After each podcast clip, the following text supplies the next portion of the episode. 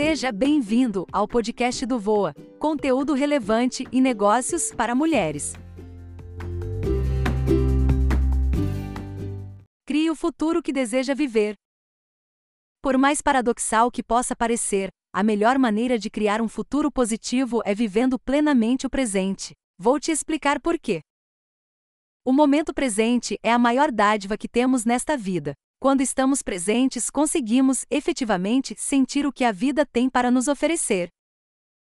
Tem muito a ver com contemplação, com enxergar o que de bom tem a criação, com ouvir a voz do coração, e tem tudo a ver com o fluxo.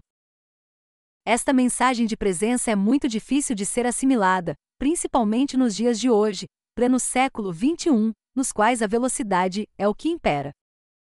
Todos estão correndo, o tempo inteiro, rumo ao futuro, mas a maioria está correndo rumo a um futuro que parece nunca chegar, pois ao mesmo tempo em que corre, nunca percebe que está, verdadeiramente, pronta para viver a vida. Sempre falta alguma coisa: dinheiro, saúde, vitalidade, condições, formação, comprar mais alguma coisa, fazer mais um projeto e assim consecutivamente. Simplesmente nunca achamos que estamos prontos. Até que chega um dia em que a própria vida se encarrega de nos colocar no ponto de parada. Só que, infelizmente, quando a vida nos força a parar, nem sempre temos condições de aproveitar tudo o que ela tem para nos oferecer. Muitas vezes já deixamos pelo caminho a saúde, a esperança e a paz interior. Mas a verdade é que podemos conciliar isto. Nós podemos sim viver o presente e estar de olho no futuro ao mesmo tempo. Com muita sabedoria e autoconhecimento, ficamos prontos para seguir este caminho, com condição de olhar as suas flores. Deus nos deu a capacidade de desejar, e se Ele deu, isto é para ser usado. Claro!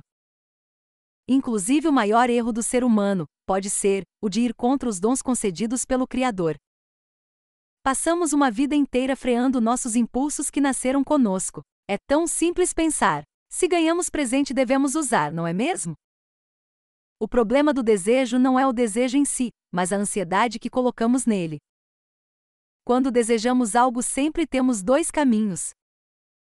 Um, colocar o desejo na guarda da inteligência do universo e partir para a ação, ou seja, fazer tudo o que estiver ao nosso alcance para que, da nossa parte, ele se torne realidade, e a partir daí confiar que o Criador fará aquilo se materializar na sua experiência de vida ou, 2. Partir para a ação, sem delegar a parte do Criador.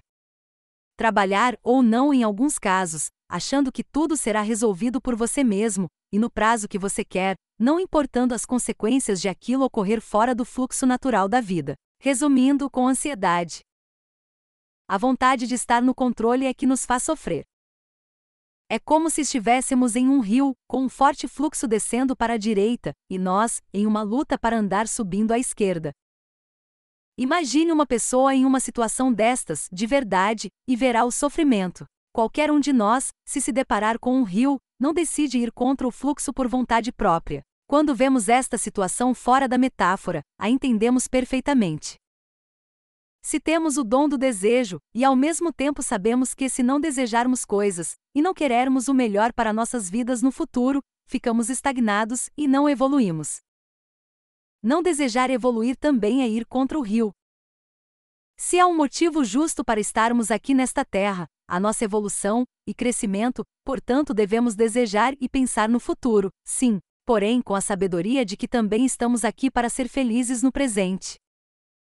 O grande desafio é desejar e ter motivação quanto ao futuro, porém sem deixar de viver o presente, afinal, quando o futuro chegar, será presente também. Dentro destas premissas, trago aqui algumas considerações que, inclusive, uso em minha vida, que costumam dar certo.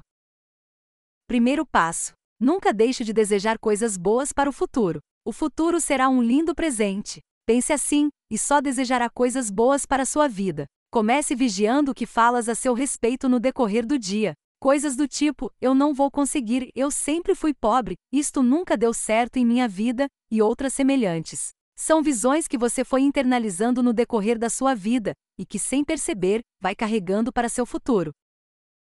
Seleciono aquilo que quero tirar da caixa do sonho e da inspiração e transformo em meta com prazo, seis meses, por exemplo. Nem tudo aquilo que sonhamos ou desejamos por poucos momentos se materializará em nosso futuro. Selecionar aquilo porque se vai lutar é fundamental para não se encher de frustrações. Devemos selecionar nossas batalhas com sabedoria. Segundo passo: traça o plano para a realização daquela meta de trás para frente. É uma técnica eficaz, pois você parte do plano realizado. Isto significa que você visualiza o seu desejo já como real, como se já estivesse na sua vida, e traça o plano com mais eficiência. Ao contrário de quando você olha para frente, sem nada a enxergar, e parece que está planejando no vazio.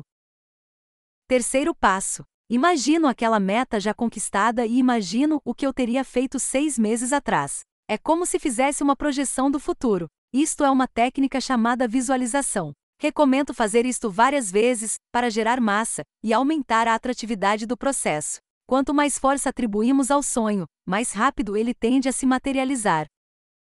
Faça hoje, sabendo que daqui a seis meses terá o resultado, pois quando fazemos este processo com consciência, ganhamos a tranquilidade de que nosso plano se tornará realidade.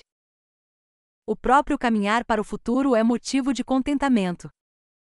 Item faça planos de forma que seja proveitoso realizá-los. Item construa processos de trabalho mais desafiadores e prazerosos. Item não se force a planos que estejam contra o fluxo do rio, ou seja, não se force a planos que estejam contra a sua natureza. Toda a natureza vai evoluindo no decorrer da margem do seu rio, e quanto mais seguimos seu fluxo, mais coisas magníficas veremos florescer.